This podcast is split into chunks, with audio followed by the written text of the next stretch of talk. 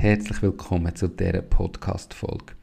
In der heutigen Podcast-Folge rede ich mit dem Nicolas Henny von Nikin, mit dem Miriam Affolter von MyCamper, mit der Michelle Reinhardt von Meraki Hair Design und mit dem Walter Regli von Fasun. Und zwar ist das, was du heute hörst, Tonspur vom Palois Meet and Greet.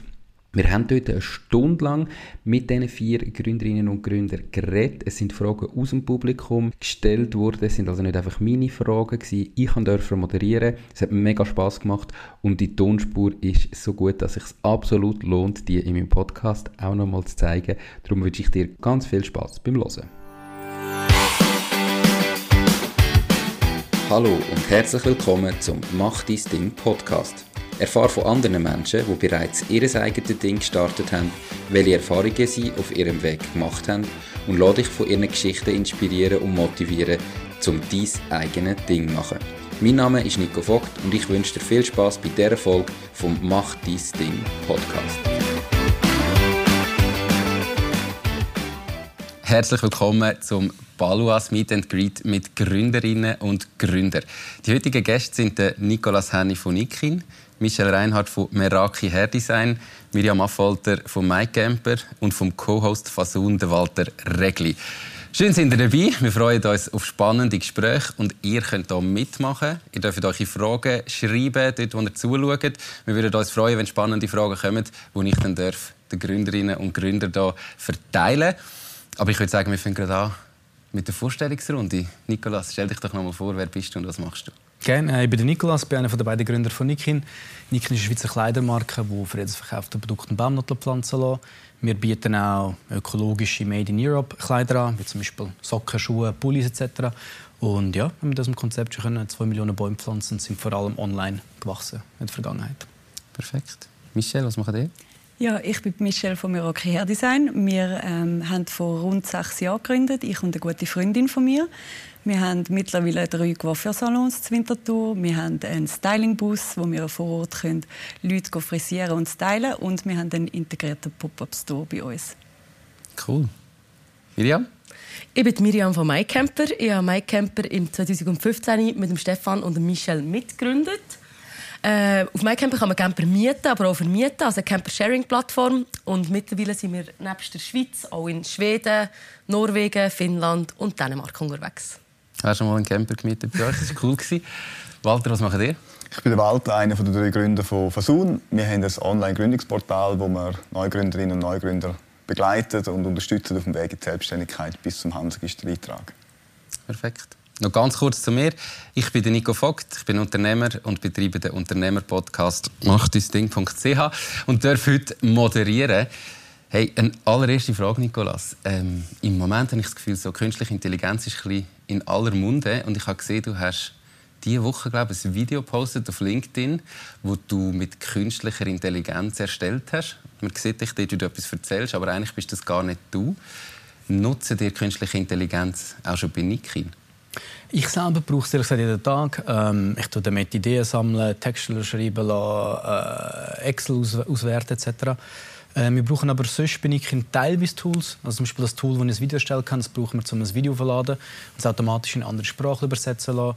Wir brauchen die Tools, wo es man Voice Message von WhatsApp irgendeine Podcast-Aufnahme daraus äh, macht, gefühlt. Ähm, ja, wir brauchen es recht häufig, aber ich glaube, in den nächsten ein, zwei, drei Jahren wird es äh, nochmal einen richtigen Schub geben bei uns, wo das gefühlt jeder und jede wird brauchen. Ja, spannend. Brauchen ihr auch? So, als Coiffeursalon braucht man da künstliche Intelligenz? Ähm, noch nicht so lange, aber ich brauche es jetzt auch ab und zu, vor allem so zum Texten oder fürs Instagram zum Texten hilft es mir mega, ja, ist cool für uns. Vielleicht noch kurz Info, man kann es auch privat gut brauchen. Wenn ich mal koche, stehe ich vor dem Kühlschrank und sage, hey, stell dir vor, ein Kühlschrank, der alles drin hat und noch keine Grübli oder was auch immer. Was kann ich machen? Ich habe Lust auf etwas Salziges, irgendwie Besseres. Also für das hilft es mir auch extrem. Aber ja, es geht nicht um Privatleben, ich weiß, aber ich kann es kurz erwähnen. Cool. Also das machst du mit, sinnvoll, also. mit ChatGPT? Ja. Okay. Bei euch nutzt ihr etwas? Ja, auch, aber so im ähnlichen Rahmen, wie ihr jetzt schon gesagt habt, so, so ein bisschen für, für Texte, für zum Teil auch so ein bisschen Ideen sammeln, das schon, aber jetzt auch noch nicht ähm, in einem riesigen Ausmaß. Aber ich habe auch gleich wie der, ähm, Nikolaus das Gefühl, dass das noch mega kommt in der nächsten Zeit. Und kann man schon gründen mit künstlicher Intelligenz? Nein, also wir testen es auch häufig aus, mehr so ein auf spielerische Art, wie man es für Text kann brauchen kann. Und was für uns ganz spannend ist, natürlich die Entwicklung mit den Chatbots. Mhm. Also bei uns sind Chats immer noch Menschen, die beantworten. Das ist auch, glaube ich, eine rechte Challenge in der Schweiz mit dem Dialekt und was es nicht ganz so einfach macht, aber dort sind wir immer so ein bisschen am Schauen, gibt es Möglichkeiten, wo sehr authentisch und wirklich auch hilfreiche Antworten bekommen. Und momentan sind wir noch Menschen, die arbeiten. Die Frage ist, wie lange noch? Haben wir auch möglichst viele Fragen beantwortet, die aus dem Publikum kommen. Darum stelle ich da mal die erste. Und zwar, wie finde ich eine gute Geschäftsidee und wie kann ich erkennen, dass sie gut ist? Walter, ihr gründet 2'500 Unternehmen im Jahr, knapp. Ich gehe davon aus, Du kannst erkennen, was eine gute Geschäftsidee ist. Ja, es, ist noch schwierig von unserer Perspektive. Wir wissen natürlich nur das, was uns Gründerinnen und Gründer mitteilen und die dann nicht die ganze Geschäftsidee quasi offenlegen. Aber ich habe gestern eine Beratung gemacht, wo einer gesagt hat, ich würde gerne selbstständig werden, aber ich habe keine Ahnung, was ich machen soll. Das ist für mich relativ schwierig zu helfen. ähm, aber klar, du hast natürlich gewisse, gewisse Alarmglocken, die leuchten oder, oder läuten. Dann heisst, geht in, die, in, die, in diesen Bereich oder in diesen Bereich und hat die kritischen Fragen kann stellen um zu schauen, hat man sich das wirklich zu Ende überlegt, könnte das funktionieren? Oder ist jemand vielleicht völlig blauäugig, blauäugig unterwegs, um auch ein bisschen den Weg aufzuzeigen. Aber die Idee wirklich durchleuchtet tun wir nicht. Okay. Wie habt ihr herausgefunden, dass MyCamper eine gute Geschäftsidee sein könnte? Ja, bei uns ist es von, von Michel aus die Idee. Er hat selber ein Faulenbüsschen und hat einfach gemerkt, dass das die meiste Zeit im Jahr nur rumsteht und ist echt von seinem eigenen Problem nachher darauf gekommen, dass viele andere Leute auch noch gleich gehen können wie ihm. Also allen Camperbesitzerinnen in der ganzen Schweiz. Also mittlerweile gibt es etwa 100'000 Campingfahrzeuge, Tendenz steigend in der Schweiz. Und all diesen Leuten geht es halt ähnlich, sehr hohe Fixkosten. Und darum ist eigentlich Campersharing nachher recht nachgelegen. Also auch wenn man jetzt aus, ähm, aus Person nicht selber eine Idee hat, ich habe ja auch nur mitgegründet, ich habe mich von einer guten Idee auch lassen, lassen überzeugen ähm, Also auch das ist möglich. Ähm, genau. ja, definitiv. Wir gehen zu der nächsten Frage. Wie lange habt ihr überlegen, in welchem Bereich dass ihr euch überhaupt selbstständig machen wollt? Michelle, ich nehme an, das war bei euch ein bisschen naheliegend, oder? Ja, ganz klar. Also wir haben ja schon auf diesem Beruf geschafft und einfach gewusst, wir möchten etwas Eigenes machen und darum ist es ganz klar gewesen, in welchem Bereich wir das machen. Ja. Warum hat ihr gewusst, dass ihr etwas Eigenes machen Ja, ich glaube so ein bisschen aus dem Notfall heraus, dass wir wo wir geschafft haben mit den Arbeitsbedingungen nicht so happy sind und ich immer gedacht habe, ich könnte das eigentlich besser selber und mhm. darum äh, gefunden habe, dann mache ich es auch selber, ja. Okay. Darf ich da noch etwas fragen? Wie ist denn die Idee gekommen, nachher ein mobile, mit einem mobilen Büsschen unterwegs zu sein? Weil das ist ja nachher gleich noch mal etwas anderes als ein normaler ja. für Salon, oder? Ähm, die, die Idee habe ich schon bevor wir uns selbstständig gemacht haben. Ähm, aber es ist mega schwierig umsetzbar. Ich hätte am liebsten so einen amerikanischen Schulbus für das und das ist einfach finanziell nicht umsetzbar. und dann, als wir das Geschäft hatten, ähm, ja, ist uns weiter Idee, das trotzdem zu machen. Und zwar im kleineren Rahmen. Wir haben dann einen äh, Wohnwagen umgebaut und äh, sind so zu dem gekommen. Ja. Cool. Nikolas, wie lange wie lang hast du gebraucht, um zu wissen, wir machen jetzt nachhaltige Kleider? Also, du, wir haben einfach mal nebenbei etwas gemacht und das irgendwie eineinhalb, zwei Jahre so durchgezogen. Also wirklich voll selbstständig uns gemacht haben wir erst, als wir irgendwie schon gefühlt zehn Mitarbeitende hatten, schon einiges Umsatz. Also wir haben ein zu lange gewartet. aber es war immer so ein mein Traum, selber irgendwas zu machen. Aber, äh, aber bezüglich Bereich, ich meine, ich bin jetzt CEO von einer Kleidermarke, aber Kleider ist mir nicht das Wichtigste im Leben, um ganz ehrlich zu sein. Das heißt, wir müssen mir um den Purpose gegangen, irgendetwas machen, das noch irgendeinen Zusatznutzen hat. Und darum macht mir da jetzt Spaß. Aber nicht Kleider per se. das musst du mir erklären. Was heisst, du hast erst Vollzeit gemacht, als wir zehn Mitarbeiter hatten. Wie hast du es denn vorher gemacht? Hey, also, zuerst haben wir zwei Tage angefangen. Da sind Brüder äh, mitgekommen vom Mitgründer. Äh, wir haben Meetings in Bars gemacht während der Woche. Ich bin nach Brasilien studieren, von dort aus weiter aufbauen. Hey, ich einen Job und Studium und du, irgendwann hat es einfach nicht geklappt. Also ich habe irgendwie angefangen, morgen um 5 Uhr aufzustehen. Alle fünf Minuten im Bus habe ich irgendwie meine zwei E-Mails geschrieben, Mobil angeschafft und irgendwann habe ich gemerkt, hey, nein, äh, wäre schön, ein bisschen mehr Fokus auf vielleicht nicht legen. ja. Du hast mit einem Geschäftspartner gegründet. Ist so die erste Idee, die ihr zusammen hatten, dann auch Nikin und das, was ihr umgesetzt habt? Oder? Ja, schon. Es war Nikin von Anfang an, von Anfang an Bäume pflanzen. Aber so nachhaltige Mode mit Made in Europe etc. ist eigentlich erst nach so ein, zwei Monaten dazugekommen, wo es die Leute gesagt haben, äh, schön, dass ihr Pfadfinder Bäume pflanzen, aber solange welche Waren aus China kommen, so macht es keinen Sinn, machen nachhaltige Mode. Und dann haben wir mal angefangen äh, informieren und gesehen, es gibt schon nachhaltige Mode, aber die ist entweder teuer oder wüst. Dann dachten wir, machen es anders. okay. Miriam, du hast gesagt, du hast nicht die Idee gehabt. Mhm, genau. ähm, zu welchem Zeitpunkt bist du dazu gekommen? Also ist die Idee wirklich schon fertig sind? Du hast dich einfach von der anstecken oder schon so im Prozess von der Ideenentwicklung? Nein, die Idee ist eigentlich schon gestanden. Also Camper-Sharing-Plattform kennt man auch schon vom, vom Ausland. Also wir sind nicht die einzige Camper-Sharing-Plattform.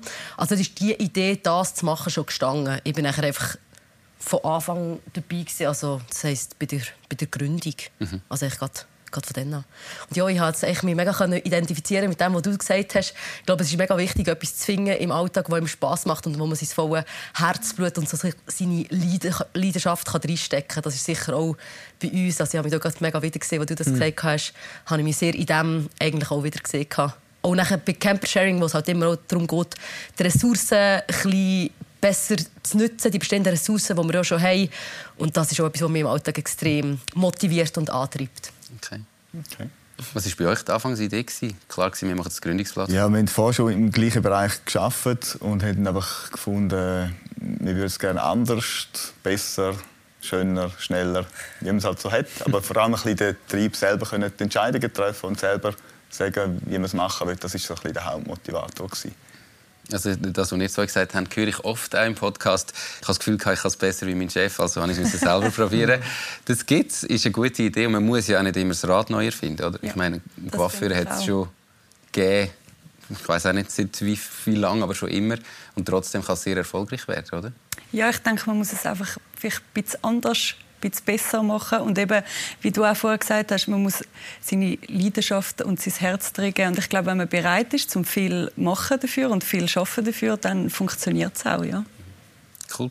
Es ist eine Frage über YouTube reingekommen, und zwar, was euer grösster Fehler war bei der Gründung und was ihr daraus gelernt habt. Was haben Sie für Fehler gemacht bei der Gründung? Ja, bei uns ist sicher einer der Fehler oder etwas, was ich Angst machen würde, ähm, jemanden mit Entwicklungs-Background ins Gründerteam reinnehmen. Der Stefan, der Michel und ich, wir kommen alle aus einem wirtschaftlichen Hintergrund. Und das ist gerade bei einem Plattformgeschäft ja, mega relevant, dass man selber kann entwickeln kann oder auch das kann in Frage stellen wie was entwickelt wird. Mhm. Also das würde ich sicher anders machen bei einer Firma, die so auf die IT ausgerichtet ist. Ja. Ihr würdet eigentlich mit Fasun gründen, oder? Wenn ihr jetzt noch mal Wir würden definitiv mit Fasun gründen, ja. Nein, für, für, uns ist es ein bisschen schwierig. Ähm, also ein Fehler kommt mir jetzt nicht in den Sinn, aber wir haben natürlich extrem viele Kunden, die wir dürfen begleiten dürfen, wo man merkt, dass sie vielleicht etwas falsch gemacht haben oder hätten gescheit anders machen sollen. Äh, ein Punkt, der immer wieder kommt, ist, dass sie zu uns kommen und sie haben schon das Logo und den Namen und bis zum Visitenkärtchen alles gemacht und nachher gehst du mal ins Hansegister und gehst vielleicht mal Markenschutz anschauen und merkst, tut mir leid, kannst du nicht brauchen, gibt schon. Und dann gibt es so ein paar tausend Franken, die so ein bisschen zum Fenster rausfliegen. Ähm, das sind so ein bisschen die Klassiker, die, die wir immer wieder hören, wo, wo man sich halt einfach wie fest schon mit dem Namen identifiziert und nachher kommt das böse Fasun und sagt, sorry, geht nicht. Und ja, das sind so ein bisschen die, die Sachen, die wir immer wieder hören. Oder auch, ja, es gibt ganz viele Stolpersteine auf dem Weg in die Selbstständigkeit, von, von Mehrwertsteuer und so weiter und so fort. Okay, da helfen die natürlich, aber eben, wo ihr nicht helfen könnt, ich meine, ich könnt erst dann helfen, wenn er bei euch ist dass man sie halt selber sich mal darum kümmert und schaut, kann ich den Namen brauchen, darf ich den Namen brauchen, gibt's Ja, genau. Das ist ein bisschen mit dem Punkt von der Fehler, wo wir häufig merken, dass man viel zu spät Hilfe holt, sei es jetzt bei Fasun oder bei sonst jemandem. Dass wir alles schon probiert fertig machen und nachher sagt, jetzt brauche ich noch den Handelseintrag morgen. Und dann sage ich, ja, so schnell geht es leider nicht. Und hast du das denkt, hast du das denkt, hast du das denkt. Darum, also unser Appell ist, früh sich beraten lassen oder Hilfe holen, wo auch immer. Auch, dass man wirklich genug Zeit hat, um den, den Schritt zu wagen und nachher nicht irgendwelche mhm. Sachen muss machen muss, die man bereut. Meine persönliche Meinung dort ist, ich glaube ja zu dem, vor allem wenn es um rechtliche Themen geht, aber bei vielen anderen Themen, irgendwie, sei es Marketingagentur oder was auch immer, ist es meistens günstiger am Anfang, wenn man einfach mal selber irgendwo probiert. Aber bei rechtlichen Sachen haben wir den einen oder anderen Fehler gemacht, den wir früher hätten wahrscheinlich Hilfe holen ja. Ja, also ich glaube, es ist eine Frage vom Budget, vom Geschäftsmodell, was du am Anfang selber machst und nicht hast. Aber ich habe mal eine Facebook-Anzeige geschaltet oder so, kann man sicher einfach mal probieren ohne Agentur. Was haben denn für Fehler gemacht? Du hast gesagt, ihr habt das paar Sachen nicht so gut gemacht. Wir können früher Hilfe holen bei komplexen Themen wie HR, äh, rechtliche Themen. Aber ich glaube, prinzipiell haben wir einfach zu viel, zu, zu viele Sachen Ja gesagt am Anfang. Hat das geholfen, alle richtigen alles austesten, aber es, man hat den Moment verpasst, so mal von, zu mir Sachen Nein sagen. Mhm. Ich glaube, das haben wir Ein bisschen den Fokus behalten, oder? ja. ja. Es ist eine nächste Frage. Michelle, ähm, du hast ja Coiffeuse gelernt, hast du gesagt, gell? Genau. Oder Coiffeur. Ich weiß nicht, wie die Ausbildung genau heisst. Gibt es eine Ausbildung, wo du noch froh gewesen wärst, wenn du sie hättest vor der Gründung? Vielleicht neben dem eigentlichen Fachwissen? Ich glaube im Fall nicht. Ich glaube, bei uns ist es mehr Learning by Doing. Mhm. Ähm, wir haben also ich habe die Meisterprüfung noch gemacht. Dort hat man einen großen Teil auch vom Gründer drin. Man schreibt einen Businessplan. Das ist dann auch die Arbeit, die man dazu macht.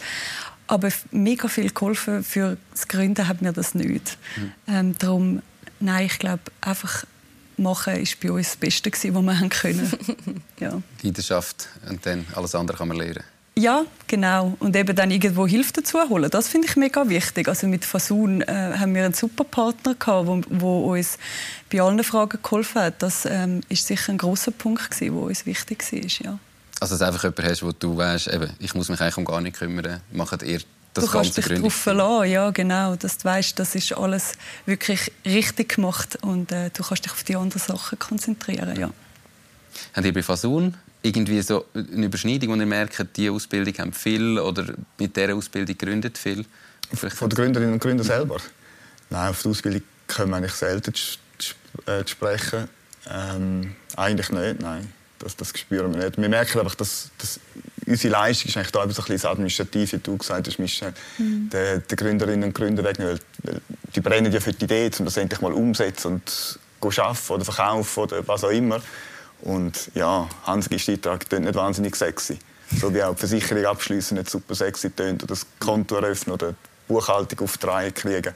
Und das ist eigentlich unsere Leistung, um zu schauen, dass die Gründer, Gründer den Fokus können setzen können. Und wir machen ein bisschen das, was ein bisschen der Pain ist bei der Gründung. Okay. Was war deine Ausbildung, Miriam? Und hättest du dir irgendetwas noch gewünscht, dass du gemacht hast vorher?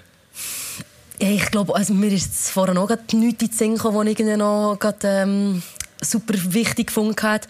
Aber ja, eigentlich ähnlich, wie, wie du vorher erzählt hast. Wir hatten Gründe, wo wir noch im Beruf waren. Ich habe dann noch studiert. Ich habe noch Betriebswirtschaft studiert an der Fachhochschule. Und ich während dieser Zeit haben wir nachher auch gegründet. Und auch die anderen Mitgründer von mir waren noch berufstätig. Also haben nebenbei noch gearbeitet. Ja, mir kommt jetzt auch nicht spezifisch in den Sinn, weil wenn es etwas gibt oder wenn es irgendeinen Bereich gibt, wo man noch Fachwissen braucht, dann entweder auf jemanden zugehen, der das Fachwissen hat, oder halt sich ähm, darüber schlau machen, Learning by Doing, auch ein diese Sachen. Aber du hast Betriebswirtschaft studiert, das ist ja vielleicht etwas, wo man das Gefühl hat, das würde man noch bringen oder würde man noch etwas mhm. bringen. Wenn ich das habe, hast du das Gefühl, das hat dir etwas gebracht nachher bei MyCamper? Oder hast du häufig gedacht, ja, für was habe ich eigentlich studiert? Nein, überhaupt nicht. Das hat mir mega etwas gebracht. Also, es ist auch äh, mein Interessensgebiet. Also, ich habe mich auch sehr für das interessiert. Interessiere mich jetzt für das. Also, das ist schon das Richtige. Das hat schon zu meinem Weg passt und passt auch jetzt noch. Viele Sachen habe ich mal einmal gehört. So ein bisschen Basiswissen in gewissen Bereichen schadet auch nicht. Darum, das ist das war schon gut. So. Schon richtig in dem Fall. Ja, ja. Okay. Wir haben hier nochmal eine Frage ähm, von YouTube. Wie habt ihr euch in der Anfangsphase finanziert und habt ihr euch von Anfang an einen Lohn ausgezahlt? Nikolas, du hast gesagt, ihr habt erst Vollzeit gestartet, als ihr zehn Mitarbeitende hattet. Hast du dir vorher schon einen Lohn ausgezahlt oder hast du dann einfach alles reinvestiert jeweils? Also wir haben 2016 angefangen mit 5000 Franken Startkapital ähm, und haben das nichts ausgezahlt, 2017 nicht. Die beiden Brüder vom Mitgründer haben ein bisschen was gezahlt. Ähm, wir haben das glaube Anfang 2018 angefangen, irgendwie teilweise irgendwas auszuzahlen. Und dann irgendwie Ende 2018 wahrscheinlich mit einem 100% Lohn von, ich weiß nicht, 5000 Franken oder irgendwie so etwas haben wir, haben wir gestartet. Also ja. nur 5000 Franken Anfangsinvestition? Ja. Und dann dafür zwei Jahre lang quasi gratis arbeiten, das ist auch wie eine Investition. Ja, aber es hat sich auch nicht wie Arbeiten angefühlt. Wenn du irgendwie mhm. Bock auf da hast, dann ist es eine absolut andere Motivation. Mhm. Also ich habe, ich habe von morgen bis abend zwar geschafft, also an dem und an anderen Sachen, aber es hat alles Spaß gemacht. Mhm. Ja, Außer den Gründen mit Fasun, da bin ich froh, dass es auch Fasun Ja, machst du dann auch mit Leuten, die gerne zusammen bist. Also, ja. fühlt sich glaube ich, einfach auch nach etwas anderem an, als wenn man ja, mit Leuten muss zusammenarbeiten muss, die man eben muss zusammenarbeiten mhm. mhm. Okay. Wie war das bei euch? Gewesen? Ich, ich gehe davon aus, so einen Coiffeursalon einzurichten, so dass er dir gefällt, das kostet schon etwas. Wie viel war das und was habt ihr da, wie habt ihr es finanziert? Ähm, wir haben das eigenfinanziert und mit äh, Hilfe von Familie und Freunden, die uns dort großzügig unterstützt haben. Und dann haben wir am Anfang auch uns sehr wenig ausgezahlt. Aber das Gute ist, dass wir relativ jung sind. Wir haben vorher auch nicht viel verdient. Also wir haben einen tiefen Lebensstandard gehabt und von dem her ähm, auch nicht viel gebraucht. Ich glaube, das hat es uns wirklich einfacher gemacht zu dieser Zeit. Und ähm, ja, dann so nach einem Jahr ist es dann gekommen, dass wir uns ein bisschen mehr haben können auszahlen und ja, immer mehr und mehr geworden ist. Wie haben ihr so die Rechnung gemacht mit eben, mittlerweile haben wir drei Standorte, weißt, mhm. ein bisschen mehr auszahlen. Was heisst ein bisschen mehr auszahlen? Wie viel reinvestierst und wie viel nimmst du selber für dich auf, raus? Wie haben wir das entschieden? Also wir zahlen uns quasi einen Lohn aus, beide, Milena und ich. Und das, was wir uns Ende Jahr ausgezahlt hätten, das haben wir eigentlich immer wieder komplett investiert. Ähm, in eben neue Salons, in Ausbildungen, in ähm, unsere Mitarbeiter, ähm, weil wir einfach gefunden haben, wir wollen wachsen und äh, es ist immer gut gelaufen und es war mega cool gewesen und mhm. darum haben wir gefunden, weitermachen und weitermachen, ja. Schön. Wie war das bei euch? Ja, wir haben auch die ersten, wir sind 2015 sind wir gestartet, bis im 2018 haben wir uns auch nichts ausgezahlt. Das haben wir so aber alle nebenbei gemacht, also wir haben ein geregeltes Einkommen alle nebenbei gehabt. Und nachher im 2018 haben wir nachher eine erste Finanzierungsrunde gemacht. Und ab dann haben wir uns nachher auch äh, ja, Löhne ausgezahlt. Mhm. Genau. Okay. Dann am Anfang waren wir nur noch das Gründerteam und dann sind auch noch noch Mitarbeiterinnen dazugekommen. Wir haben eine nächste Frage von YouTube, oder eine, die ich jetzt wieder auswähle. Ähm, und zwar geht es darum, was für Tipps habt ihr, um Investoren zu finden? Ich glaube, ihr habt keine Investoren, gell? Nein. Ihr auch nicht? Nein. Ihr habt jetzt ein Crowdinvesting gemacht dieses Jahr. Ähm, haben ihr sonst Investoren oder nur aus dem Crowdinvesting? Nein, wir haben 4000 Privatleute, aber, äh, aber keine richtigen. Wir haben uns auch schon Gedanken gemacht, mit Leuten geredet, aber haben wir nicht. Crowdinvesting ist ja im Moment ein grosses Thema. Habe das Gefühl, bei vielen Unternehmen, weil so ein der Markt mit Investoren ein schwieriger ist, Zinsen steigen, das Geld ist nicht ganz so locker. Was hast du für Tipps, wie du die Crowdinvesting-Leute ansprichst? Ich meine, 4000 Leute finden. Mhm. Wie haben Sie das geschafft? Ich glaube, das Crowdinvesting funktioniert prinzipiell nur, wenn du wirklich eine Community hast. Ähm, also wie zum Beispiel eher mit eurer Plattform, mehr mit unserer Marke. Hey, und dann äh, geht es um Kommunikation im Endeffekt, glaube ich. Also eben so, wir haben viel kommuniziert, äh, wir Teilhaber, Teilhaberin oder Mitinhaber, Mithaberin etc. Wir haben äh, gute Angebote gegeben für verschiedene Tiers, also abhängig von wie viel investiert hast. Ultra viel kommuniziert, Werbung gemacht, äh, privat äh, bezahlt. Du hast einfach so einen Marketingplan über einen Monat und hat anscheinend gut funktioniert. Aber wirklich die Leute, die eben eure Community, eure Kunden, die wollen zum Mitinhaber machen und nicht extern außerhalb von dem suchen. Das war primär Zeug, ja. Aber 82 Prozent sind äh, schon Kunden oder Kundinnen und 18 Prozent sind, äh, sind neue Leute. Okay. Miriam, wir sind bei «Die Höhle der Löwen». Genau. Ähm, ist das die erste Investitionsrunde, die ihr gemacht habt? Oder, das heisst, ich glaube, mittlerweile haben ihr schon paar gehabt. Ja, voll. Du hast sicher Erfahrung äh, mit Investorensuche. Was sind deine Tipps? Ja, also die erste Finanzierungsrunde haben wir so über unser ja, Netzwerk und Netzwerk vom Netzwerk gemacht. Also Leute, die wir halt schon kennt haben vom Arbeiten, wo wir gewusst haben, das könnte vielleicht ein potenzieller Investor oder Investorin für MyCamper sein. Das ist eigentlich so ein bisschen aus dem Netzwerk herausgegangen. Und die zweite Runde haben wir nachher mit Höhle der Löwen gemacht. Ähm, dort haben alle fünf Löwen und Löwinnen in MyCamper investiert und sie sind nach wie vor auch immer noch dabei. Nachher äh, haben wir nochmal eine Finanzierungsrunde gemacht. Und das ist so ein bisschen etwas, was wir gemerkt haben. Also die kommenden Finanzierungsrunden, dort ist nachher schon viel aus dem Netzwerk an Investorinnen gekommen, das wir schon hatten. Mhm. Also praktisch jeder Investor, jede Investorin bringt jemand Neues wieder zu oder kann potenziell jemand dazu bringen. Mhm. Das haben wir nachher so ein bisschen gemerkt. Und jetzt in diesem Jahr, die letzte Finanzierungsrunde, die wir jetzt gemacht haben, das war auch über ein Crowdinvesting. Ähm, ja, wo wir ähnliche Themen hatten, glaube ich, wie ihr. Ähm, dass wir auch unsere Community haben teilhaben lassen. Ähm, also gerade unsere Vermieterinnen, die schon seit Jahren über MyCamper ihre Camper vermieten, haben natürlich gut Geld gemacht und dann haben ein paar das auch in MyCamper investiert. Mhm. Der Till hat gerade eine Anschlussfrage, nämlich was sind jetzt die Erfahrungen mit den Investoren? Wie gehen ihr mit, wie gehen ihr mit dem konstanten Druck um, wo sich wo das mit sich bringt? Oder fühlst du den gar nicht? Und gerade wenn du jetzt sagst, du hast 4000 Privatinvestoren, du irgendwie in der Kampagne dein Gesicht gesagt hast, du bist irgendwie der Verantwortung, mhm. dass die das Geld nicht verlieren. Spürst du das? Hey, schon. Wir hatten gerade das erste GV nach dem Crowdinvesting und es war recht aufwendig. Und äh, muss ich sagen, als die GV durch war, ist mir schon ein riesen Stein vom Herzen gefallen. Weil irgendwie, es sind zwar nur irgendwie 75 haben am Schluss irgendwie live zugeschaut bei der GV, aber es ist gleich anders wie vorher gewesen. Oder auch alle drei Monate ein Update schicken in unserem Fall. Ähm, du, ich glaube einfach, wenn man ehrlich ist, dann kann man, äh, dann kann man ins Gesicht schauen und das haben wir, sind wir gesehen, haben wir gemacht und durch da geht es einigermaßen, aber ja, Druck hat schon zugenommen. Wie hast du das vorher gemacht? Also eben, ich meine, jetzt hast du Investoren, die irgendwie äh, um dass sie investieren, hast du einen Plan machen, was die Zukunft, wir wollen wachsen, wir wollen expandieren. Vorher bist du das immer nur selber schuldig und so, wenn es nicht erreicht hast, hast du es nicht erreicht. Es heute? Wir sind immer noch Mehrheitsinhaber, sozusagen ich und äh, der Robin, der Mitgründer, aber äh, ich glaube, es ist, sagen wir so, wir können immer noch das entscheiden, was wir theoretisch möchten, fragen aber trotzdem immer wieder bei wichtigen Fragen einmal unsere, unsere Crowd. Mhm. Und ich meine, das, was sie dort sagen, das hat dann einen grossen Einfluss auf den Abschluss entscheiden. Aber natürlich mit der Frage, die du stellst, kannst du ja auch die Richtung beeinflussen, mhm. logischerweise. Und äh, wir haben einen Plan, den wir auch schon beim Crowd Investing kommuniziert haben. Das sind wir prinzipiell am Verfolgen. Gewisse Sachen früher, gewisse Sachen später. Also, mhm. ja, also wir bleiben im Driver's Seat, aber wir müssen uns mehr rechtfertigen, wenn wir etwas anderes machen als kommuniziert. Mhm. Ihr habt jetzt beides gemacht, sorry. Ja. Ähm, fühlt sich anders an, jetzt wo du weißt, wir haben die Community noch beteiligt. Wir schulden irgendwie, ich sage jetzt vielleicht Leute, die nicht so viel Geld haben, die das nicht alltäglich machen. Ist das ein anderer Druck, wie vorher, wo du einfach gesagt, gewusst hast, ich meine, wenn jetzt ein Roland Brack investiert zum Beispiel, ja, der ist nicht arm, wenn wir, oder der verliert jetzt nicht wirklich etwas, wenn es nicht wirklich funktioniert. Ist das ein Unterschied? Spürst du das oder, oder ist das nicht?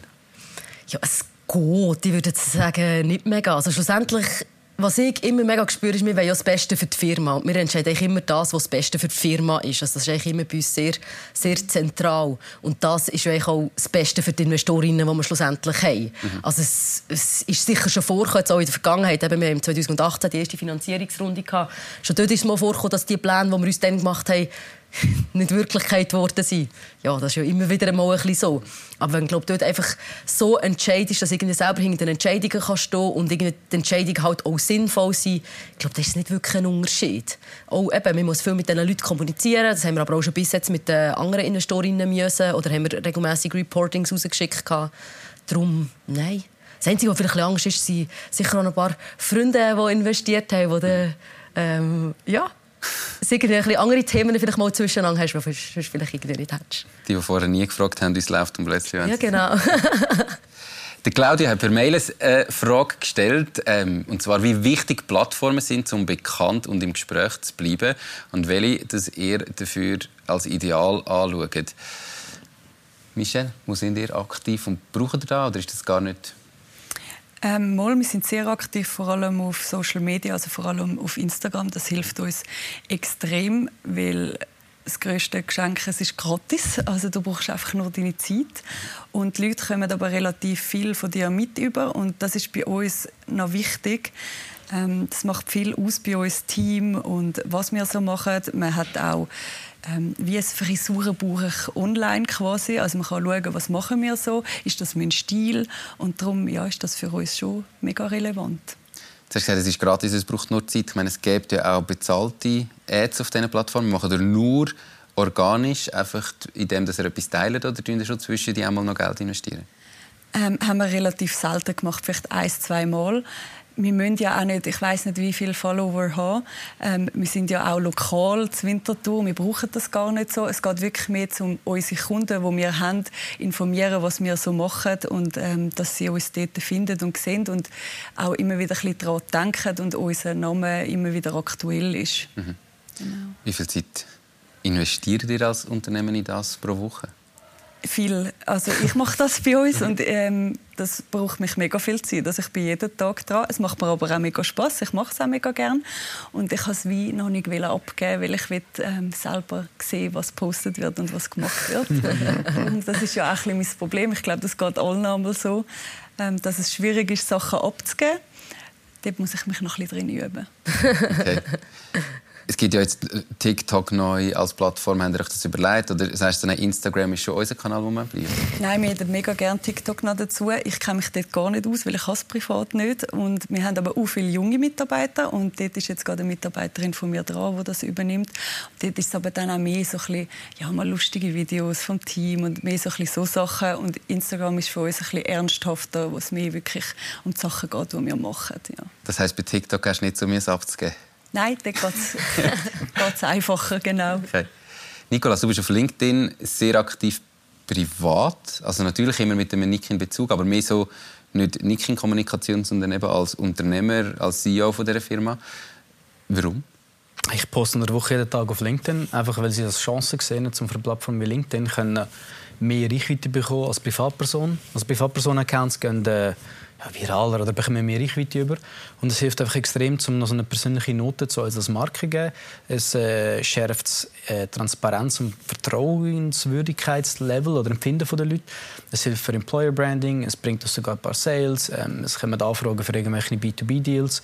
Also es hilft massiv. Mhm. Und ähm, das war aber allgemein bei uns. Wenn es immer eine Plattform gibt, wo man gute Reichweite bekommen kann, zum Beispiel vor zwei, drei Jahren TikTok, wo wir den ersten Vollzeit-TikToker von der Schweiz angestellt haben, gehen wir drauf und versuchen das Maximum rauszuholen, bis ähm, es irgendwann nicht mehr gleich viel bringt. Ich finde LinkedIn noch recht spannend, weil der Schweizer ist eher so ein bisschen zurückhaltend und ein bisschen schüch und ja, nicht, nicht viel sagen und nicht schlecht sagen. Und über LinkedIn kannst du relativ einfach wirklich Kontakt knüpfen. Mhm. Auch das Netzwerk ausbauen. Wir haben zum Beispiel unseren also Surprise mit der Partnerschaft mit der Baloas, die ist über LinkedIn entstanden. Also, cool. Wir haben den, den Herrn nicht kennt vorher und der hat mich angespielt, wenn wir mal zusammen sind. Und ja, wieso nicht? Und also wirklich über eine, eine Kaltakquise in dem Sinne, einfach mal ein, ein, ein, Vernetzen, ist die Partnerschaft entstanden und es hat schon mega viele coole Geschichten über LinkedIn gegeben bei uns. Vielleicht auch noch ein Kommentar zur Frage von vorher wegen Investoren und Investorinnen erreichen oder egal wer. Aber auf LinkedIn äh, ist das die Plattform, wo irgendwelche Promis, Sportler, Investoren, Investorinnen am ehesten deine Nachricht lesen mhm. und noch darauf antworten. Also im Vergleich zu Mails, wo keine Ahnung, eine, mhm. irgendeine Person anschaut, also dort ist es am einfachsten. Und wenn man postet, ist die Chance da, dass irgendein CEO von XYZ die, die Post sieht. Und das, das ist schon die Macht von LinkedIn. Mhm.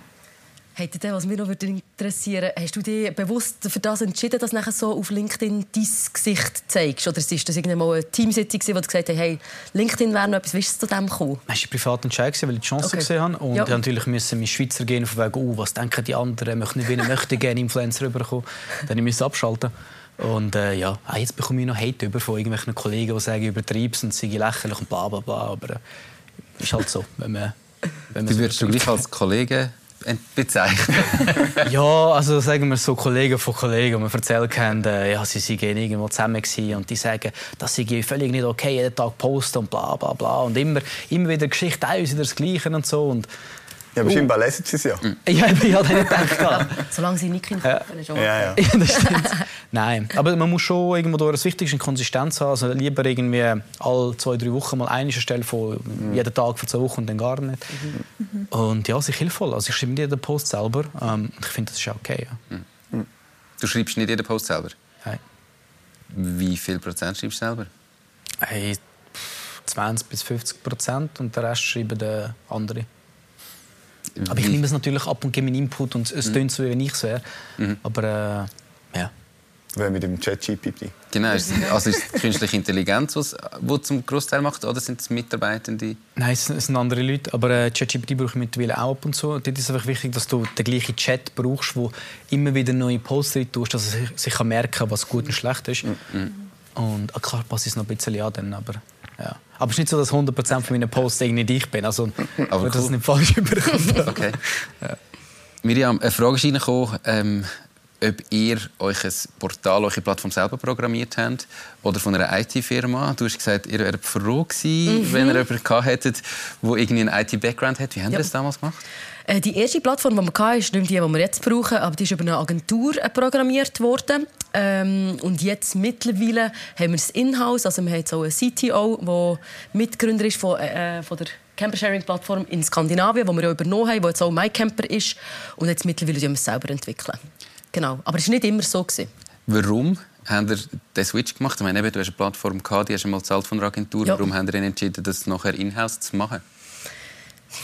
Ja, ich glaube, wenn jemand, also das ist jetzt ein Mitgründer von ehemals Housecar, wo wir, wo wir übernommen haben, du hast als Gründer hast du gleich noch andere Motivationen, um etwas richtig gut zu machen. Ich sage nicht, dass die Agentur das nicht gut gemacht hat, aber du hast glaube gleich noch andere Ansprüche, andere Qualitätsansprüche und auch so ein bisschen mal weiterzudenken, was vielleicht mal noch dazukommt die Plattform schon für das fähig zu machen. Mhm.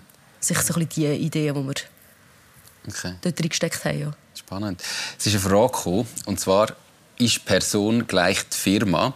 Respektive ist es für eine kleine Firma, wenn wir jetzt uns alle mal als kleine Firmen bezeichnen, wichtig, dass Gründerinnen bekannt sind bei ihren Kunden? Ähm, hilft das beim Start oder ist es eurer Meinung nach eher ein Risiko? Mit Nikolas haben wir es gerade gehabt. Er ist sehr präsent und hat all die Vorteile gerade erwähnt. Was machst du? Wie machst du das bei euch? Und hast du das Gefühl, es ist wichtig oder soll MyCamp im Vordergrund sein? Es kommt so ein bisschen darauf an. Also gerade in der Anfangsphase, dort habe ich alle unsere Kundinnen, also die Vermieterinnen vor allem, habe ich eigentlich alle persönlich kennt. Bis zu einer gewissen, gewissen äh, Schwelle habe ich wirklich auf der Straße sagen, wenn ich jemanden gesehen habe, ich gewusst, ja, okay, das ist die Person. Jetzt mittlerweile kann ich das nicht mehr. Jetzt in der Schweiz ja, 2300 Fahrzeuge, das, da hat ich ein sehr gutes Gedächtnis und das habe ich nicht. Ähm, ja, es kommt glaube ich, jetzt darauf an. Es ist immer die Frage, bei uns ist am Anfang sehr viel um Vertrauen gewinnen gegangen. Und dort hilft es sicher, wenn, du, wenn sie dich als Person kennen und du mit ihnen mal geschwätzt hast und so ein Vertrauensverhältnis kannst aufbauen kannst. Aber ich glaube nicht, dass es muss ist. Das ist auch, also ich würde dort sagen, das ist ein persönliches Interesse. Du hast jetzt dich sehr bewusst für das entschieden. Ich bin nicht gross aktiv auf Social Media, weder auf Insta noch auf LinkedIn. Es ist auch eine persönliche Entscheidung, ob man das will oder nicht. Die Firma ist logischerweise aktiv. Mhm. Ähm, ja. Also nicht, dass es häufig auch bei der Wahl vom Firmennamen mit den Familiennamen rein tun oder so. Und es, es kommt extrem aufs Business schlussendlich darauf an. Wenn du ein Treuhänder bist, sage ich jetzt einmal, dann wenn die Leute dich als Person und mit dir arbeiten. Aber wenn du natürlich ein Treuhandbüro aufbaust mit 100 Mitarbeitenden, ist es dann vielleicht wieder nicht mehr so passend, wenn dein Name drin steht, weil du kannst nicht, du, du hast das gleiche Problem, oder? Am Anfang wenn alle zu dir, du probierst deinen Namen führen und irgendwann hast, ich weiß nicht, 22 Mitarbeitende hast gesagt, haben dir. Ja, genau. Und wenn alle zu dir wollen, wird es ein bisschen schwierig. Das ist so. Ich glaube, am Anfang ist es mega wichtig, oder für uns ist es super wichtig, dass, du, ähm, dass die Leute sehen, wer steht dahinter und wer, wer sind wir und wieso machen wir das damit, wie du gesagt hast, das Vertrauen gewinnen mhm. ähm, und damit sie eine Person dahinter haben. Und ich denke, ja, je größer das wirst, ich meine, wir sind jetzt noch nicht so groß. Ich glaube, da ist es immer noch wichtig, auch unser Team, dem wir ähm, viel zeigen, weil es einfach persönlicher ist so. Mhm. Und gerade jetzt in unserer Branche im Coiffeurbereich ist Persönlichkeit doch etwas mega Wichtiges. Ähm, ja, und ich denke, eben für andere Unternehmen, die größer sind, wird es sowieso schwieriger, mhm. dann ähm, alles nur über die eine Person zu machen. Ich glaube, auch für einen Exit könnte es schwierig sein. Oder wenn du alles auf eine Person abbrichst und immer die im Vordergrund hast mhm. und dein Ziel irgendwann ist mal das Ganze zu verkaufen, mhm. dann, dann hängt alles an dieser Person. Und mhm. es ist wie nicht das Gleiche, wenn du den Exit machst, weil die Person kommt dann wahrscheinlich nicht mit. Also, mhm. Ich glaube, das muss ich gut überlegen, wenn man weit rausdenkt strategisch, wie, wie man die Reise machen ja. Ich glaube, am Anfang hilft es. Oder wenn ich jetzt für mich überlege, im Podcast interviewe ich ja all die Unternehmer hinter den Unternehmen. Und das Storytelling, ich glaube, Menschen kaufen schon bei Menschen. Das mm. bewirkt mega viel, dass du irgendwie, wenn du jemandem mal zugelassen hast, die Geschichte hörst, dass das etwas bringt. Und das andere, wegen auf eine Person abstellen, äh, heute hast du einen Post gemacht, glaube über den Michi, der bei euch arbeitet, mhm. gell? Wo, wo einfach quasi ihr probiert, glaube in-house eben so Corporate Influencer aufzubauen, also wo er als Mitarbeiter von Nikin sich persönlich und privat probiert zu bewerben oder Posts zu machen über sein Leben mit Nikin und so weiter. Also du kannst sie dann schon auch vom Gründer wegnehmen und zu der Person machen. Warum macht ihr das? Äh, weil es ein einfacher Kanal ist eben zum Employer Branding, Branding im Allgemeinen betreiben, ähm, weil es sozusagen gratis ist, außer Zeit, die du investierst. Und du hast schon interne LinkedIn-Schulungen gemacht. Gerade gestern haben wir äh, unser Content Creator hat Fotos gemacht für Leute, die, die wollen für LinkedIn. Wir machen einen Chat, wo, wenn du einen Post hast, einfach das kannst reinschicken dass die anderen kommentieren und liken für mehr Reichweite. Also wir pushen schon ein bisschen eben aus den bekannten Gründen raus. Und ja, ich bin im Vordergrund primär, aber äh, ich glaube nicht, dass das so ein extremes äh, Risiko ist, weil am Schluss das Business doch noch weniger von mir abhängig ist, wie zum Beispiel gut bei dir oder Und ich glaube, bei dir ändert es sich. Aber ähm, du, ich glaube, wie du es richtig gesagt Menschen kaufen von Menschen und, und das erhöht Vertrauen. Darum ein bisschen mehr Menschlichkeit reinbringen hilft. Viel. Mhm. Auch bei euch, ehrlich gesagt. Also, nicht, dass man wegen eurem Namen oder eurem Gesicht zu euch kommt, aber sobald man in Kontakt ist, hat man schon mal einen Menschen gesehen und eben nicht unbedingt einen KI, äh, Chatbot, der mit dem chattet. Absolut, du musst auf irgendeine Art Vertrauen können aufbauen mhm. Das bin ich voll bei dir. ich glaube, es kommt auch ein bisschen aufs Produkt, auf die Dienstleistung drauf an, wo, wo man schlussendlich mhm. am Markt bringt. Also es ist sehr individuell. Ich glaube nicht, dass es eine Ja- oder Nein-Frage, eine Antwort gibt auf die Frage. Definitiv, ja. Wahrscheinlich schon. Wir machen bei uns zum Beispiel auch immer mal wieder Events, wo wir alle unsere Nutzerinnen und Nutzer einladen. Und dort ist auch ganz klar, dass die Mitarbeiterinnen gehen und auch eben das Gesicht zeigen und mit denen, wo man dann vielleicht schon mal telefoniert hat, dass man dort auch kann, kann interagieren kann. Und das hilft gleich auch mega, jetzt gerade eben bei einem Crowdinvesting, dass sie die mal gesehen haben, dass Vertrauen da ist und ja, dass du vielleicht auch mehr Feedback von diesen Leuten bekommst, weil sie halt weil man einen anderen Bezug zueinander hat. Sie sind nicht nur Kunden, sie sind auch Leute, die man persönlich kennt. Mhm. Also es geht nicht richtig und falsch, aber äh, wahrscheinlich kann es schon sinnvoll sein. Nächste Frage würde ich gerne aufnehmen. Äh, kommt von YouTube. Habt ihr schon mal den Moment gehabt, wo ihr eigentlich alles herschmeißen Und falls ja, was hat euch dort motiviert zum Weitermachen? Wir starten doch mit dir.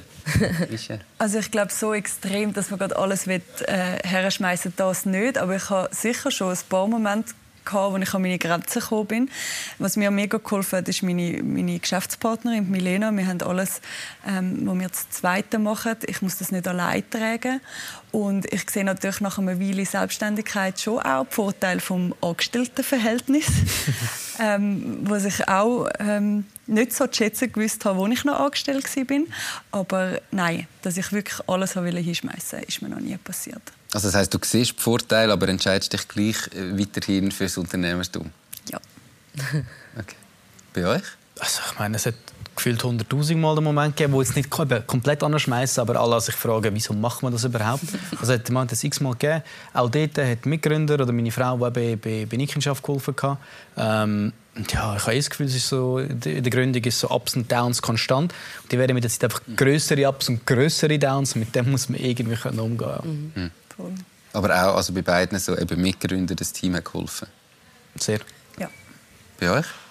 Ja, das würde ich, würde ich auch bestätigen bei uns. Ich glaube, wenn man irgendetwas war, wo man schwierig hat können handeln, hat das eigentlich immer geholfen, dass man nachher zusammen schwätzen kann.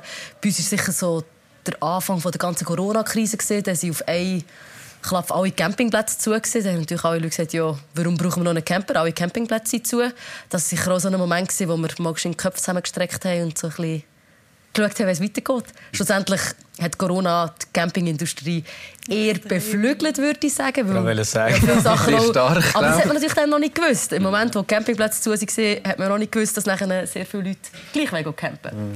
Also darum, ja, das hat es immer wieder gegeben. Und ich würde mich genau dem anschließen. Mhm.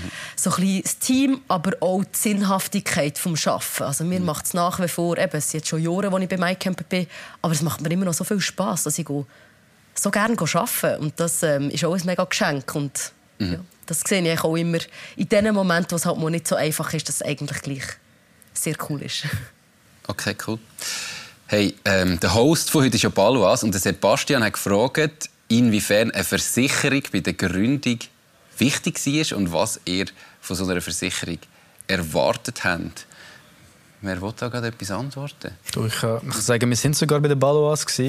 ich glaube, eben wegen Fasun am Schluss. Und es hat, äh, du bist happy gewesen. Wir haben eine gute Beratung bekommen. Die haben das alles erklärt, was wir müssen wissen Weil ich keine Ahnung hatte am Anfang, wenn du richtige Mitarbeitende anstellen was für eine Sicherung brauchst du jetzt genau und so weiter.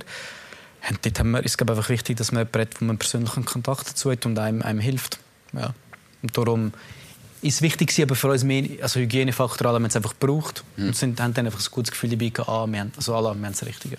Was wirst du heute als die wichtigste Versicherung Absolut Cyberversicherung mit Abstand. Also bei uns ist das Thema IT-Security das aller, aller, allerwichtigste. Okay. Also meine, also ganz übertrieben gesagt, im schlimmsten Fall, aller, aller schlimmsten Fall, kann ein Klick, falscher Klick von einem Mitarbeiter oder Mitarbeiterin zum Ende der Firma führen. Mhm. Also es klingt jetzt mega übertrieben, aber kann theoretisch sein. Mhm. Ja. Okay, krass. Vor allem bei euch, die nur digital abgestellt sind. Also ich gehe jetzt auf, ich meine, mhm. wenn du jetzt wahrscheinlich einen Coiffeursalon hast, klar, ist es möglich oder ist das auch wichtig, aber vielleicht nicht ganz so wie jetzt in eurem Fall, oder? Die Cyberversicherung. definitiv. Also ich glaube, bei euch ist mein Thema Inventar. Äh, ja, das sind genau. Sachen, genau. Was ist für euch die wichtigste Versicherung? Ähm, das kann ich im Fall gar nicht so sagen, ehrlich gesagt, weil ich das alles relativ abgegeben habe. Das macht mhm. bei uns eher Milena oder eben Fasun, wo uns mhm. dort mega geholfen hat. Ich bin auch privat. Ist Versicherung für mich immer so ein Thema, wo ich denke, ach, mhm. mühsam, aber man braucht es.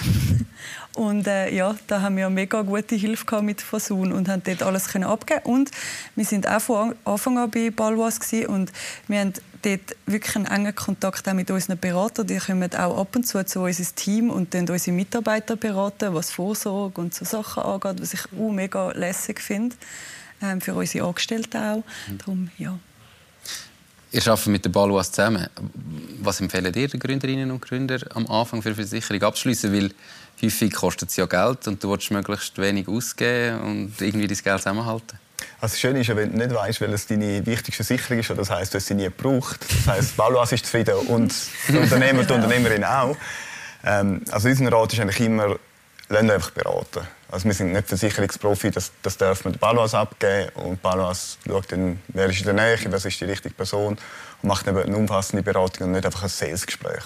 Und das ist wichtig, also wenn man eben soll kein Verkauf sein, sondern man muss wissen, was sind die Risiken, was kann passieren, Worst Case, kann ich es tragen, nicht, wie kann ich es versichern, dass man das Gespür bekommt und dort äh, halt sich in sicheren Händen fühlt. Mhm. Ich hatte diese Woche eine Podcastaufnahme und das war noch spannend. Dort hat äh, er erzählt, sie haben gegründet und erst im dritten Jahr haben sie eine Krankentaggeldversicherung abgeschlossen und irgendwie drei Monate später hat er selber einen Schlaganfall gehabt und dann hat er so gemerkt, wie wichtig das ist. Ja. Und er hat dann Glück gehabt, es war noch rechtzeitig. Gewesen, aber äh, ja, ist, ist sicher auch etwas, was ich glaube, ganz, ganz wichtig ist. Ähm, es gibt übrigens, darf ich da sagen, natürlich einen kurzen Versicherungscheck von Baluas auf baluas.ch. Ihr findet den auch im Kommentar in YouTube und sonst natürlich das persönliche Gespräch führen. Ähm, ich habe noch mal eine Frage. Und zwar, es ist jetzt eins, wollte ich auch noch schnell sagen. Offiziell ist jetzt fertig. Ich glaube, wir machen noch ein paar Fragen weiter, ähm, die da noch reinkommen. Wenn ihr jetzt wieder mit arbeiten ähm, fertig gegessen habt, Mittagspause durch ist. Ihr findet das ganze Gespräch, auch den Rest von dem Gespräch nachher auf YouTube. Einfach dann später das Video anschauen. Ähm, wünsche ich euch einen schönen Nachmittag. Schön, dass ihr dabei gewesen. Ich stelle jetzt aber weitere Fragen. ähm, und zwar kommt die von Campadre. Wenn ihr gestern euch ein Unternehmen verkauft hättet, was würdet ihr als nächstes starten? Ich behaupte jetzt mal, okay, wenn ihr ein Unternehmen verkauft hättet, wäre auch Geld da. Michelle, was würdest du machen als nächstes? Ich habe mir das im Fall noch nie überlegt, weil das für mich noch gar nicht in Frage gekommen ist. Ähm, vielleicht würde ich das Gleiche nochmal starten, weil es mir bis jetzt so Spaß gemacht hat und ich es wirklich einfach mega cool finde. Und ich wäre mega traurig, wenn ich es verkaufen würde. Das kommt für mich gar nicht in Frage im Moment. Oder ich würde mir halt einfach mal eine richtig lange Pause gönnen. Mhm. Mal etwas für mich selber machen. Ein bisschen reisen oder so. Und dann das erste Mal herausfinden, was vielleicht noch wird Genau, ja. Okay. Nikolas, du machst ja noch mehrere Sachen nebendran. Also Nikin ist ja nicht das einzige Unternehmen. Was würdest du machen, wenn jetzt Nikin verkauft wird? Du, ich würde reisen, eine Zeit lang, ähm, und wenn noch eine Bar oder ein Rest auftun. Das sage ich, also wollte ich eines Tages machen. Das ist immer so der Traum von ja. Bar. Warum, warum eine Bar? Also ich hatte ein Restaurant und ich wollte kein Restaurant mehr machen. Warum würdest du das machen? Ich weiß nicht, aber im Endeffekt ist meine Passion ist irgendwo durch Food und Beverage, Essen. Ich, ich meine, ich, ich, liebe vom dreckigen, grusigen Strassenhotdog zu irgendwie Michelin-Sternkuchen, irgendwie alles. Ich bin fasziniert davon. Und ich möchte irgendetwas abgespaced machen, wie irgendwie Brazilian Swiss Fusion Kitchen oder irgendetwas komisches. Ähm, keine Ich will es mir auch beweisen, aber es muss dann irgendetwas sein, wo es nicht darum geht, einen mega Profit zu machen, sondern eine schwarze Null am Ende des Jahres haben. Mit dem wäre ich happy. Ja. Weil du hast ja nicht verkauft, also Geld hast genug, dann geht es nur darum, etwas zu machen, was Spaß macht. Und das ist nicht der Grund. okay. Miriam? Ich habe mir ehrlich gesagt auch noch nie überlegt, was ich, was ich dann machen würde. Ich hatte jetzt gerade letztes Jahr eine Pause von meinem Camper. Ähm, ich bin noch Mami geworden. Ich hatte ein paar Monate ähm, Mami-Urlaub. Und ich habe mich so fest gefreut, dass ich wieder arbeiten Also jetzt mittlerweile muss ich sagen, jetzt arbeite ich auch schon wieder ein paar Monate. Aber ich könnte es mir eigentlich ehrlich gesagt nicht schöner vorstellen. Also, ich würde mir sicher etwas suchen, wo ich dahinter stehen kann, was die Firma macht. Das ist glaube ich, für mich so ein das Wichtigste geworden im Laufe der Zeit, dass ich das, was die Firma macht, dass das auch meinen Werten entspricht. Auf das würde ich schauen. aber... Ja. Wieder etwas selbstständig machen, wieder irgendetwas aufbauen? Nicht zwingend, das müsste es nicht sein. Einfach, dass ich hinter der Werte kann von der Firma, ich glaube, das wäre mir wichtiger. Und du, Walter? Ja, wir kommen mit extrem vielen Ideen in, in Kontakt. Das heißt, es ist immer wieder, ah, das könnte man noch vielleicht so machen und das wäre noch eine coole Idee. Und das, ich hätte schon das eine oder das andere im, im Hinterkopf, aber ich wüsste nicht, mit was ich starten würde. Und ich würde es ganz sicher nicht erzählen. und nicht den Anspruch, was uns verkaufen? Nein, nein, nein. Gut, am Schluss glaube ich, es kommt nicht mal so auf die Idee drauf an, sondern darum, wie man es umsetzt. Ja. Ich glaube, das ist wichtig irgendwie. Also meine Kleidermarke, eine Plattform für Camper sowie auch äh, Haarsalon oder Firmengründungen liefert, sind nicht in sich so krasse Ideen am Schluss sondern einfach, wie es umgesetzt wurde. Genau, es ist auch gar nichts Neues. Es hat schon immer gegeben. Es hat schon immer irgendwie gegeben, nur eine neue Art und Weise oder ähm, anders umgesetzt. Ja. ja. Ist das so, würde ich auch sagen. Absolut. Ähm. Darum bitte erzähl mir deine Ideen gleich noch. Einfach nur, weil es interessiert. Du hast vorher gesagt, du bist Mami geworden und das bringt uns zu der nächsten Frage, nämlich wie bringe ich meine Selbstständigkeit sowie meine Familie, Freunde, Hobbys, Haushalt und so weiter alles unter einen Hut? Ich glaube, der gute Organisation und auch durch Sachen abgeben. Also jetzt, als ich halt weg war, wirklich ein paar Monate im Mami-Urlaub, dann habe ich schon gemerkt, jetzt muss ich abgeben. Also jetzt führt kein Weg daran vorbei. Und ich bin, glaube ich, bei den Monaten, als ich weg war, nicht einmal kontaktiert worden. Ich bin zurückgekommen und es ist alles noch, hat alles noch wunderbar funktioniert. Und ich muss auch sagen, ein paar Sachen sind jetzt vielleicht anders als vorher, wo ich nichts gemacht habe. Aber es funktioniert ja gleich. Und das ist alles gut und alles richtig. Ich bin auch in einer anderen Position zurückgekommen, als ich vorher hatte, was auch gut war. Und jetzt sehe ich irgendwie auch die Chancen von dem, dass ich das abgeben zum Teil auch mega befruchtend kann sein für Neues. Und ja, wir sind halt recht flexibel organisiert, was die Firma angeht. Also ich habe hier ähm, gewisse Freiheiten. Ich muss, also nicht jeden Tag ins Büro gehen, was äh, sicher noch hilft, wenn du im Homeoffice bist, dass du über die Mittagspause noch kannst die Wäsche machen oder so. Ähm, ja, aber auch ein bisschen Grenzen aufsetzen, glaube ich, sich selber, dass man halt sagt, ich arbeite bis dann und dann und dann ist Feierabend und dann mache ich nichts mehr für das Geschäft. So ein bisschen das würde ich glaube sagen. Habe ich jetzt auch ein bisschen lernen, jetzt, wo ich andere Verpflichtungen ja. habe. Aber es funktioniert mega gut und es ist auch mega bereichernd, das Ganze. Wie hat sich das verändert mit Kind? Also bei mir war es so, dass dort irgendwie, vorher hast du so viel Zeit gehabt mhm. und eben dann hast du alles selber gemacht und hast es nicht abgeben. Hast gefunden, nein, komm, ich mache das, ich kann das noch. Und plötzlich hast du irgendwie die Zeit, die du halt willst, tendenziell ja, mhm. hoffentlich mit dem Kind verbringen oder mit der Familie verbringen. Und dann musst du einfach wie hat sich das verändert bei dir? Eben, ist das der Moment gewesen, weil du hast müssen, wo du gemerkt hast, ah, ich könnte eigentlich so viel abgeben, warum habe ich es bis jetzt nicht gemacht? Schon ein bisschen, ja. Zum gewissen Teil schon. Und ich glaube, es schärft auch mega den Fokus, wenn du einfach genau weißt, ich kann von dann bis dann kann ich arbeiten, dann muss ich das und das erledigen. Es schärft den Fokus. Vorher habe ich vielleicht noch anders gemacht oder bin ich ganz so effizient gewesen, muss ich auch fairerweise sagen bei gewissen Themen. Und jetzt bin ich einfach mega effizient, weil ich halt einfach weiss, von dann bis dann und es macht mir auch Spass. Also, ich freue mich auch nachher mega auf die Arbeitstage, die ich habe, weil es eine Abwechslung ist zum, mm, zum Familienleben. Also ich glaube, es, hat sich mega, es tut sich mega befruchten, beides zusammen, finde ich. Wer hat von euch sonst noch Kind? Nein. Ja, wir sind schon ein bisschen älter. Also sind 17, im 15 ist aus dem Schlimmsten draußen. Also bei Aber, der Gründung hast du schon Kind gehabt? Ja. Es ist eine Organisationsfrage. Also wichtig ist natürlich, dass das Umfeld, die Familie dahinter steht. Mhm. Wenn das nicht klappt, dann muss man es gerne probieren, weil das macht dich kaputt und auch die Familie. Aber wenn das funktioniert, dann kann man sich organisieren. Also, ich glaube, das ist kein, überhaupt kein Hindernisgrund, um, um sich selbstständig zu machen. Aber das Umfeld muss stimmen. Aber das muss immer stimmen. Mhm. Egal, ob du in einer Partnerschaft bist oder, oder eine Familie hast oder wie auch immer. Das, das brauchst du einfach.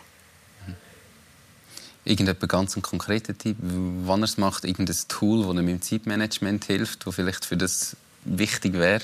Das ist einfach ein, das Thema von konstant, dass ich arbeite, konstant wieder schauen, was ist die Balance, was ist das Richtige, sich hinterfragen. Mhm. Ich habe mir so eine Regel, irgendwie, ich höre zu Abend um 7 Uhr spätestens auf arbeiten. Und egal wie viel los ist. Und am Anfang ist es nicht gegangen, nachher geht es. Und dann ja, hat man automatisch gewisse Zeit für sich selber, für Family, Frau etc. Genau, und am Wochenende irgendwie nicht mehr arbeiten, das ist noch recht wichtig. Es gibt nicht immer Phasen, wo es so ist. Aber einfach irgendwie sich bewusst einen Moment machen, man muss abschalten. Und, und wenn immer man am Abend, am 7 oder so, noch ultra viel zu tun hat oder mega müde ist oder was auch immer, hey, meistens kann man am nächsten Morgen nach einer schön schlafen, das eh der doppelte Zeit oder doppelt so schnell am Schluss machen. Also man muss sich da ein bisschen antrainieren und die richtige Einstellung haben. Ja, es gibt ja selten oder selten etwas, was wirklich genau am Abend um 10 Uhr gemacht wird. Ja, also ich glaube, da rettest du die Welt nicht. Das kann wirklich auf den nächsten Tag warten. Mhm. Und wichtig ist, dass du die organisierst und das Wichtige halt am Tag machst und auch nicht ultra dringend ist. Also ja, dass Ja. mehr kann warten Aber es ist ja schon auch ein Prozess, oder nicht? Also es ist halt einfach ganz am Anfang, du kannst noch nichts abgeben, du hast noch gar keinen Mitarbeiter, irgendwie, du musst vielleicht alles allein machen und irgendwann läuft es hoffentlich, oder wenn es läuft, dann kannst du es abgeben, dann kannst du es organisieren, dann hast du das Geld und die Ressourcen, um es abzugeben. Also es, klar musst du es von Anfang an vielleicht ein bisschen einschätzen aber es ist schon ein Prozess, dass du am Anfang tendenziell einfach mehr musst machen, oder nicht? Ja, aber du machst es ja gern. Also es ist ja nicht ein Müssen. Es ist ja, wie du gesagt hast, es Schaffen ist ein Hobby. Als Selbstständige hoffentlich. Und, dann fühlt es sich auch anders an. Dann bringst du es ja auch besser in, in den Alltag hinein. Und dann stört es nicht, wenn du um 7 Uhr ein Mail machst. Also, dann hast du nicht das Gefühl, oh, jetzt ist es 7 Uhr und die anderen sind im Kaffee oder der Bar. Also e- es ist ja etwas total anderes. Also für mich jetzt. Nikolas, ich möchte dich schnell das fragen. Du bist so auf LinkedIn eben als Unternehmer aktiv, als CEO aktiv. Hat man da nicht manchmal auch das Gefühl, es wird von einem erwartet, dass man immer schafft? Also weißt, hast du denn da nicht manchmal, wenn du zu sagst, am Wochenende schaffe ich eigentlich nicht, dass das wie dann die Erwartungshaltung, die du so als Unternehmer präsentierst, nicht, nicht richtig kannst erfüllen Ich glaube es ehrlich gesagt nicht. Ich glaube, es ist ja eh cooler, wenn man tolle Work-Life-Balance hätte und so weiter. Was am Anfang bei der Gründung, muss ich ganz ehrlich sein, wahrscheinlich bei vielen doch nicht so der Fall ist. Ganz, ganz, ganz am Anfang zumindest. Du, aber wenn ich einmal früher aufhören arbeite, ich hatte zwei Wochen lang, gehabt, wo es wieder ein bisschen gemütlicher war und ich habe manchmal um 4, 5 Uhr aufgehört und bin Brot backen. Ich habe ein schlechtes Gewissen gehabt. Ich so, nein, das darf ich eigentlich nicht haben. Das ist genau schön und gut und, eigentlich, und eigentlich toll. Aber ja, darum ist es konstant, dass ich in einer Einstellung schaffe. Ich bin ein Sportler. Also die Einstellung ist genauso matchentscheidend wichtig, wie wenn man irgendwie Sportler wäre. Ah, Du bist in dem Fall schon am raustüfteln, was das beste Brot ist für dein, dein Restaurant, das du irgendwann kommst. Ja, ich habe ein feines persisches Brot gemacht. gell. Ähm, nein, ich, ich weiß nicht, ich liebe Essen. Und, äh, Cool. Hey, wir machen noch eine allerletzte Frage, nachher ist fertig. Und zwar, wie hat dich Gründung auf persönlicher Ebene weitergebracht? Michelle, wie hast du dich verändert durch Gründung? Ja, also ich glaube, ich bin mega gewachsen. Es ist aber sicher auch das Alter. gewesen. Ich war Mitte 20, gewesen, bis jetzt so Mitte 30. Ähm, macht man, glaube ich, so oder so einen grossen Schritt. Aber ja, mich hat das viel selbstsicherer gemacht. Ich bin mega stolz auf das, was ich geschafft habe und erreicht habe. Ich ähm, habe eine Verantwortung für andere Leute und ich glaube, das hat mich extrem wachsen lassen in den letzten paar Jahren. Konkret, wie du das merkst? Ähm, ja, das ist mir noch schwierig zu sagen. Ich habe nicht gerade ein konkretes Beispiel. Ich glaube, ich bin einfach wirklich so happy, selbstsicher und weiß, was ich kann. Und das ist irgendwie das, was mir mega hilft oder was mich wachsen lassen hat. Ja. Schön. Und bei dir, Miriam? Ja, bei mir geht es sicher ins Ähnliche. Ich glaube, ich bin auch selbstbewusster geworden durch die ganze Gründung und durch den ganzen Prozess, den das hinten nachgezogen hat. Also all die, die Auftritte, eben auch gerade die Höhle der Löwen, wo irgendwie auch ein mega prägendes Erlebnis war, wo, man, ja, wo ich glaube, einfach gewachsen bin, dass ich noch immer hergehen kann und eigentlich selbstsicher kann auftreten kann. Ich glaube, so ein bisschen das. Und auch, glaube so, viel hat dürfen kennenlernen, viel hat müssen durchgehen, wo vielleicht bei einem Job, wenn jemand angestellt ist, nicht in diesem in dem Breitengrad alles erfährst. Also dort hat es mir auch so ein bisschen Gewunderungen gemacht oder ähm, dass ich gut mit an- anderen und neuen Situationen kann, kann umgehen kann. Spannend. Walter? Ja, ich glaube auch, so ein bisschen die Verantwortung übernehmen dürfen oder müssen. Und ich glaube, man kommt auch eine gewisse... äh, Man, man kommt ein bisschen lockerer durch, weil die Geschichte, die man erzählt über den Ort, wo man schafft, ist ja die eigene Geschichte. Und das ist so, eben, es hat ein bisschen mit Herzblut zu tun, du gesagt hast, mit der Leidenschaft. Das, das hilft einfach, um durch den Alltag durchzukommen, es einfach ganz eine, anderes, eine andere Situation ist. Und ich muss sagen, mein Arbeitgeber hat das beste, die beste Idee und das beste Produkt. Das ist ein bisschen, es, es, es wirkt noch so ein bisschen auf, aufgezwungen. Und wenn du deine eigene Geschichte kannst erzählen ja, macht es einfach ein bisschen lockerer und, und vielleicht auch ein bisschen entspannter. Weil weißt, es, ist, es ist ja dies, was du machst. Und es in die Hose geht, ist es dies gewesen. Vielleicht für die Mitgründer nicht ganz gleich viel Freude, aber es ist eine andere Situation. Ich glaube, es macht dich auch insofern lockerer, weil du eben, Nikolas hat es vorher gesagt, oder? es ist hoch und tief und hoch und tief und irgendwie so tief manchmal, das kannst du dir als Angestellter gar nicht vorstellen wahrscheinlich. Und du hast das schon so oft mitgemacht, dass du irgendwann auch weißt, hey, es gibt irgendwie immer eine Lösung, es geht weiter, wir schaffen es irgendwie und das hat vorher, dass du dir das nicht hast können vorstellen und du das ein lockerer wirst, oder nicht? Ja, gut möglich, ja. Absolut. Aber das ist die Erfahrung, die du gesagt hast, Michel. Oder? Die Erfahrung, das bringt es auch mit, dass man dann vielleicht auch ein bisschen eher den, den Horizont sieht und man weiss, irgendwann geht es wieder rauf. Bei dir, Nikolaus? Du kannst alles unterschreiben, was gesagt wurde für das Thema Selbstbewusstsein, Selbstvertrauen etc. Ich glaube, ich habe mich persönlich besser kennengelernt, weil du bist in so vielen verschiedenen Situationen, wo du vorher noch nie warst und lernst auch die andere Seite kennen. Und vor allem kenne ich viele Gründer und Gründerinnen, die anfangen, dass ich selber arbeite, sei es in irgendwelchen Coachings oder ich bin in einer Unternehmer- Unternehmerinnengruppe, wo man seine Gefühle teilt, eine Erfahrungen und so weiter. Und äh, ja, ich glaube, es hat mich in sehr vielen Aspekten gebracht, im Privat- und Geschäftsleben und äh, ja. ja. Es lohnt sich, oder? Sicher. Perfekt. Hey, merci vielmals, dass ihr da gewesen. Ähm, als Abschluss wenn wir noch sagen, wir sind alle auf Social Media aktiv. Äh, wenn ihr Fragen habt, fragt nachher, vernetzt euch mit uns. Schaut die Videos, die einem vornherein für das Event gemacht worden sind und ihr alle nochmal Fragen beantwortet. Das kann nicht jeder garantieren, dass er immer gerade schnell antwortet. Ich weiss zum Beispiel, der Nikolas beantwortet keine LinkedIn-Nachrichten, ähm, hast du mir vorher gesagt.